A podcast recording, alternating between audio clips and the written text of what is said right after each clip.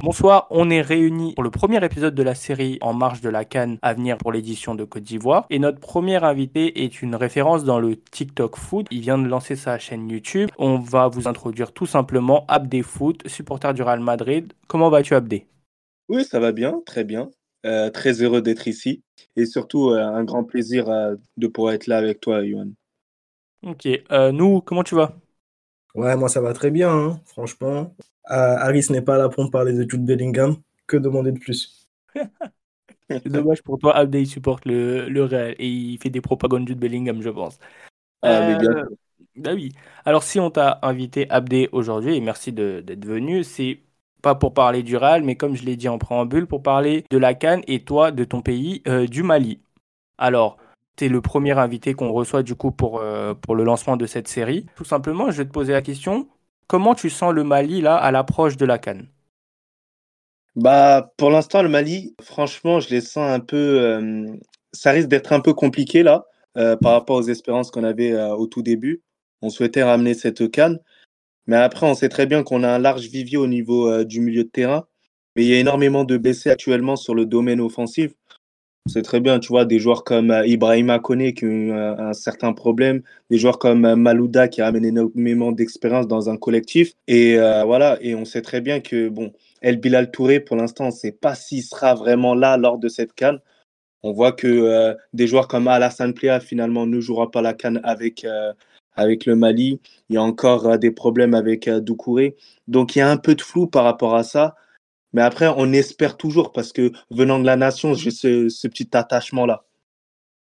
Ok, c'est normal de le dire. C'est vrai que le Mali a, a, souvent eu, on a souvent vu le Mali, en tout cas, je sais pas pour vous, hein, nous et Abdé, mais moi, le Mali, je sais, je sais qu'ils ont toujours été pétris de très bons joueurs, euh, très talentueux, voilà, qui évoluaient euh, euh, dans, de, dans de très bons clubs en Europe. Malheureusement, ils n'ont jamais su passer ce, ce, palier en Coupe d'Afrique et, je trouvais ça un peu dommage. Tu as parlé du vivier. Euh, en parlant de vivier, on, va parler de jeunesse. Euh, les jeunes du Mali euh, ont, effectué une superbe campagne de Coupe du Monde U17 où, où ils se sont arrêtés en demi-finale, éliminés par la France. Je ne sais pas si tu as eu l'occasion de voir cette, cette épopée. Et si oui, qu'est-ce que tu en as pensé? Oui, je l'ai regardé et franchement, ça m'a fait énormément plaisir parce que j'ai vu une jeunesse qui avait énormément envie, de, de, se donner à fond. Et surtout que c'est des joueurs qui ont été formés en fait euh, dans leur pays d'origine. Le Mali, c'est des joueurs euh, purement locaux. Et euh, tu as pu voir quelqu'un qui a intéressé le FC Barcelone, Ibrahim Diarra, qui a été auteur vraiment d'une compétition mais stratosphérique. Et un joueur comme Makalou, qui a été second meilleur joueur de la compétition. Donc franchement, ça a été une belle épopée de la part du Mali. C'est vrai que, bon, vas-y, il y a eu un peu de frustration euh, lorsque euh, le Mali a joué contre l'équipe de France. C'est vraiment le carton rouge qui a fait euh, que le Mali a été exclu. Mais malgré le carton rouge qu'on a eu, les joueurs du Mali, ils ont su vraiment montrer leur attachement dans leur pays et se battre jusqu'à la fin et sortir dignement vraiment de la compétition. Et ça a traduit vraiment toute l'énergie qu'a eu sa jeunesse et ses perspectives euh, de belles choses pour la suite. Bah ouais, le Mali, je pense, a toujours été l'une des équipes qu'on retrouve très souvent en Coupe d'Afrique, toujours jamais réellement considérée comme favori, mais très souvent présente. Après, portée à une certaine période par euh, Seydou Keita, on le salue, notre Barcelonais, franchement, qui, qui, était à un niveau, qui était à un très très bon niveau, capitaine de la sélection. Il est porté très souvent. Et tout simplement, bah, c'était cette équipe-là très imprévisible qu'on attendait toujours, mais qui n'a jamais vraiment réussi à s'imposer, être favori euh, au, au même titre que certaines autres équipes. Maintenant, pour ce qui est de cette année, je ne sais pas ce que, ce que vous en pensez, mais il y a quand même pas mal de joueurs qui font nous, qui nous font dire que bah, le Mali ne sera pas totalement à mettre de côté. En fait, le Mali, on a toujours eu cette position en fait d'outsider et franchement, à juste titre, parce qu'on euh, on n'a pas remporté de Cannes, de quoi que ce soit. euh, certes, à l'époque, et franchement, tu l'as bien dit, on a eu des joueurs comme euh, euh, Sedou Keita, comme euh, Federico Marcanute, comme Amadou Diarra qui, qui, jouait autrefois au, au, Real Madrid. Franchement, on a une génération dorée. Mais ce qui a empêché, c'était au niveau de la structure aussi de notre fédération qui a fait en sorte que, bon, il y a eu un ralentissement énormément par rapport à ça. Et aussi, il y a eu la concurrence d'autres nations qui ont été incroyables. Hein, lorsque euh, tu as une Côte d'Ivoire associée de plusieurs grands noms euh, du football, et je pense que ça a été la meilleure équipe de l'histoire ivoirienne. Tu as une équipe comme euh, le Cameroun qui a été incroyable. Donc, ça fait que le Mali, par rapport à ces équipes-là, on va pas se mentir, qui sont légèrement ou voire euh, assez de, manière conséquente, très en dessous de, de, de ces équipes-là.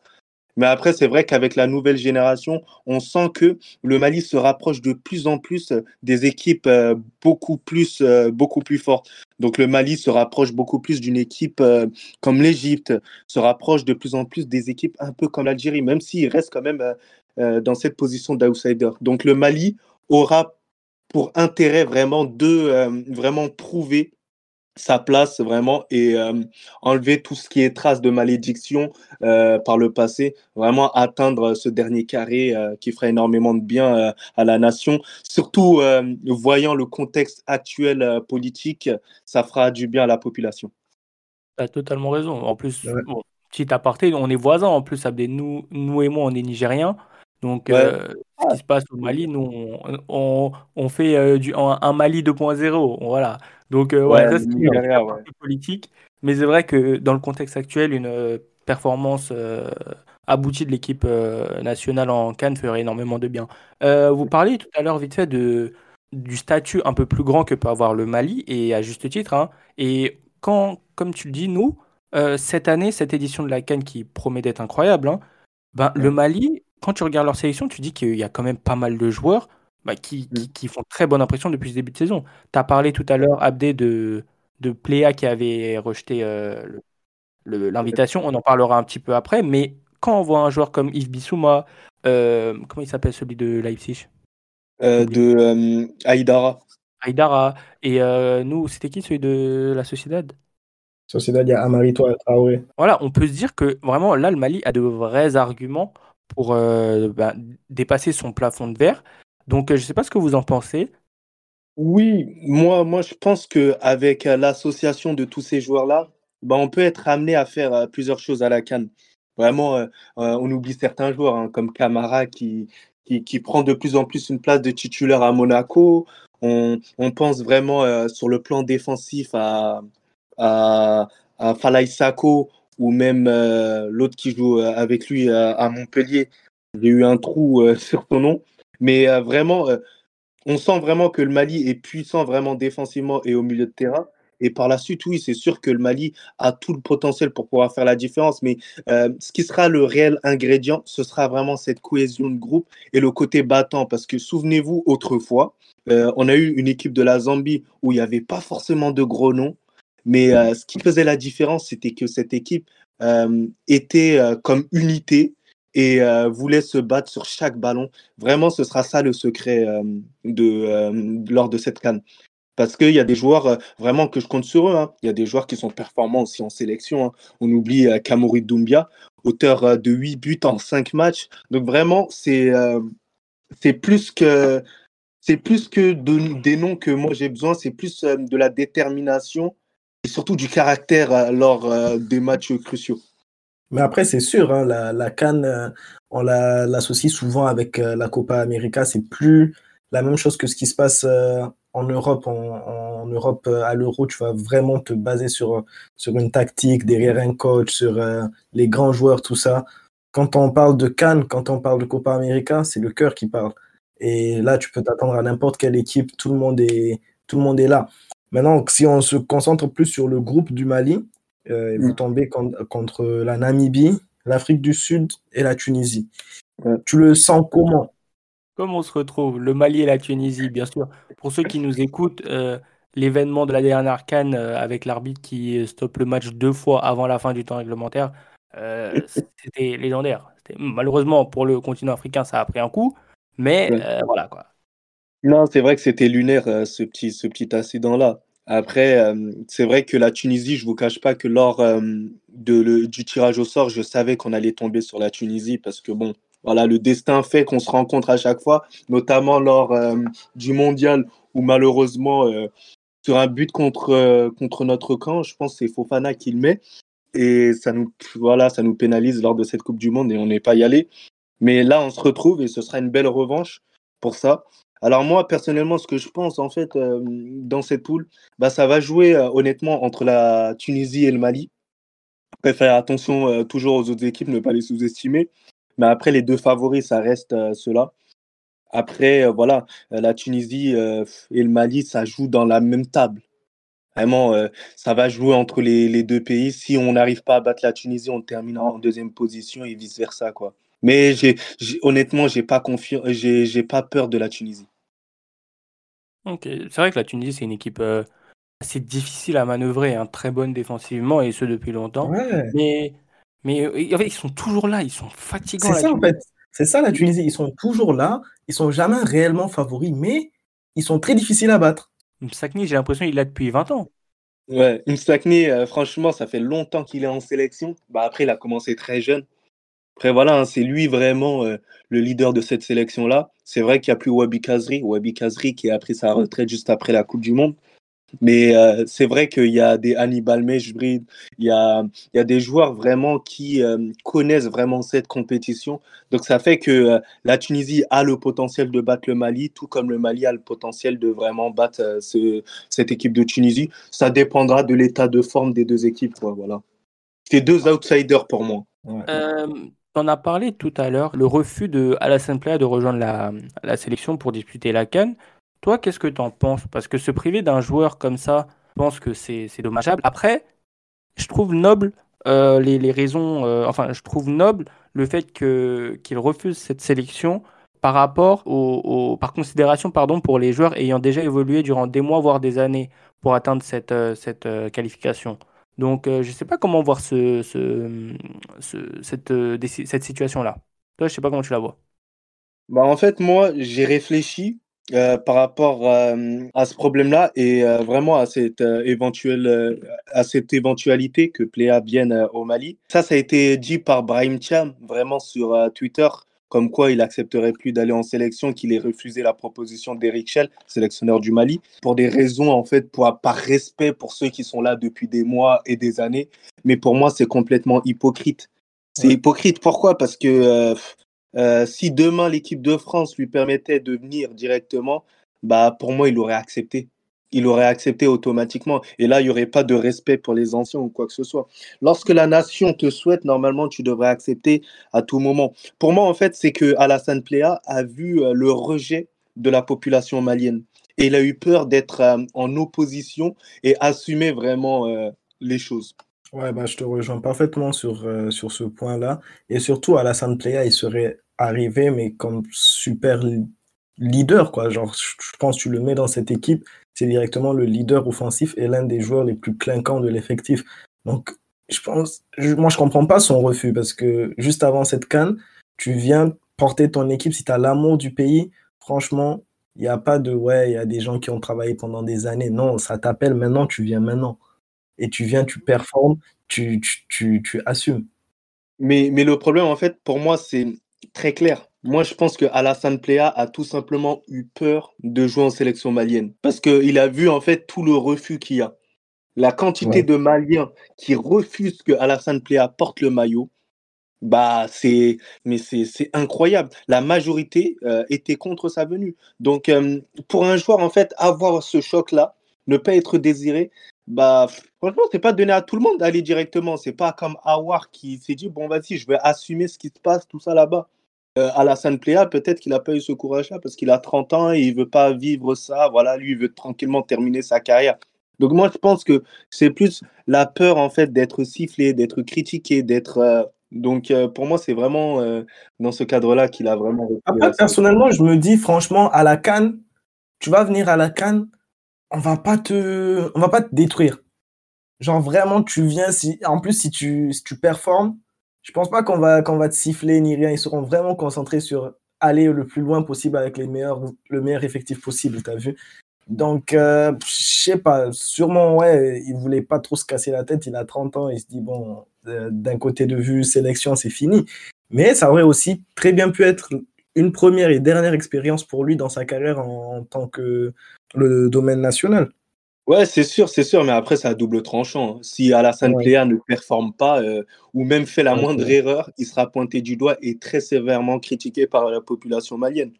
Parce qu'il y a aussi cette rancœur directement euh, euh, par rapport à, à ce joueur-là qui a tardé d'aller en sélection.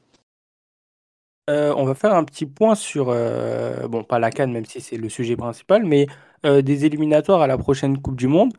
Pas encore participé à la Coupe du Monde, le Mali, si je ne me trompe pas. Et là, dans votre groupe de qualification, je regarde et vous êtes deuxième. En vrai, vous êtes deuxième à deux points du premier qui, qui, euh, est euh, les Comores. Dans un groupe où il y a Madagascar, le Ghana, la République centrafricaine et le Tchad. Est-ce que tu as pu voir les matchs de, ce groupe-là? Et si oui, euh, est-ce que tu es serein en sachant il y a désormais un peu plus de place pour les équipes africaines pour les prochaines éditions de Coupe du Monde? Est-ce que je suis serein par rapport à l'élimination, euh, par rapport à, la qualification pour la Coupe du Monde? Moi, personnellement, je n'irai pas jusque-là parce que je sais très bien que le Mali, on ne s'est jamais qualifié réellement pour, euh, cette compétition, on ne s'est jamais qualifié. Et là, euh, il y a eu un match face au Centrafrique où on n'a pas pu gagner contre cette équipe-là. On a perdu des points par rapport à cette équipe-là. Et par la suite, on va jouer contre une équipe du Ghana qui est parfaitement habitué à participer à cette, euh, à cette Coupe du Monde. Euh, donc euh, non, rassuré, non. Parce que voilà, en termes de jeu, on n'a pas été assez bon sur les derniers matchs, alors qu'on peut faire deux fois mieux. D'un point de vue offensif, on a pas mal de joueurs absents. Après, on sait très bien que les matchs, en fait, les prochains matchs, ils seront assez loin. Donc, on aura le temps de récupérer tout, nos potentiels offensifs.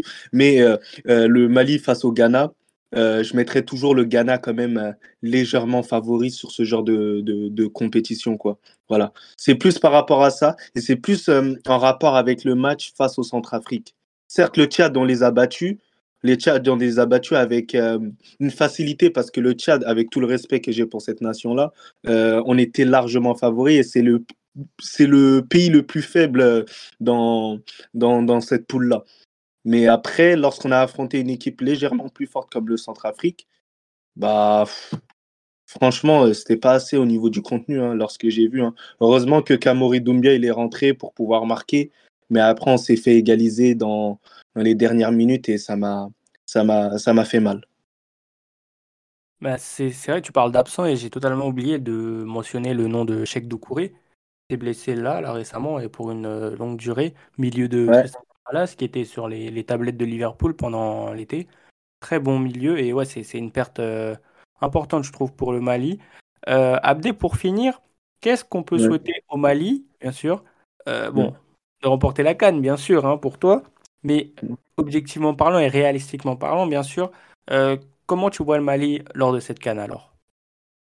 Bah, comment comment moi j'espère voir le Mali et comment je vois le Mali? Les deux. Les deux? Alors moi, personnellement, dans un premier temps, comment euh, je vois le Mali, c'est vraiment euh, une équipe qui est en capacité pour moi d'arriver quand même en demi-finale. En demi-finale, voilà, avec euh, voilà des, des, des, adversaires qui vont, qui vont c'est vrai, être difficiles à jouer. Un Mali qui va peut-être peiner à marquer, mais un Mali qui sera solide défensivement. C'est comme ça que je le vois, le Mali. Et euh, voilà, un Mali très pragmatique.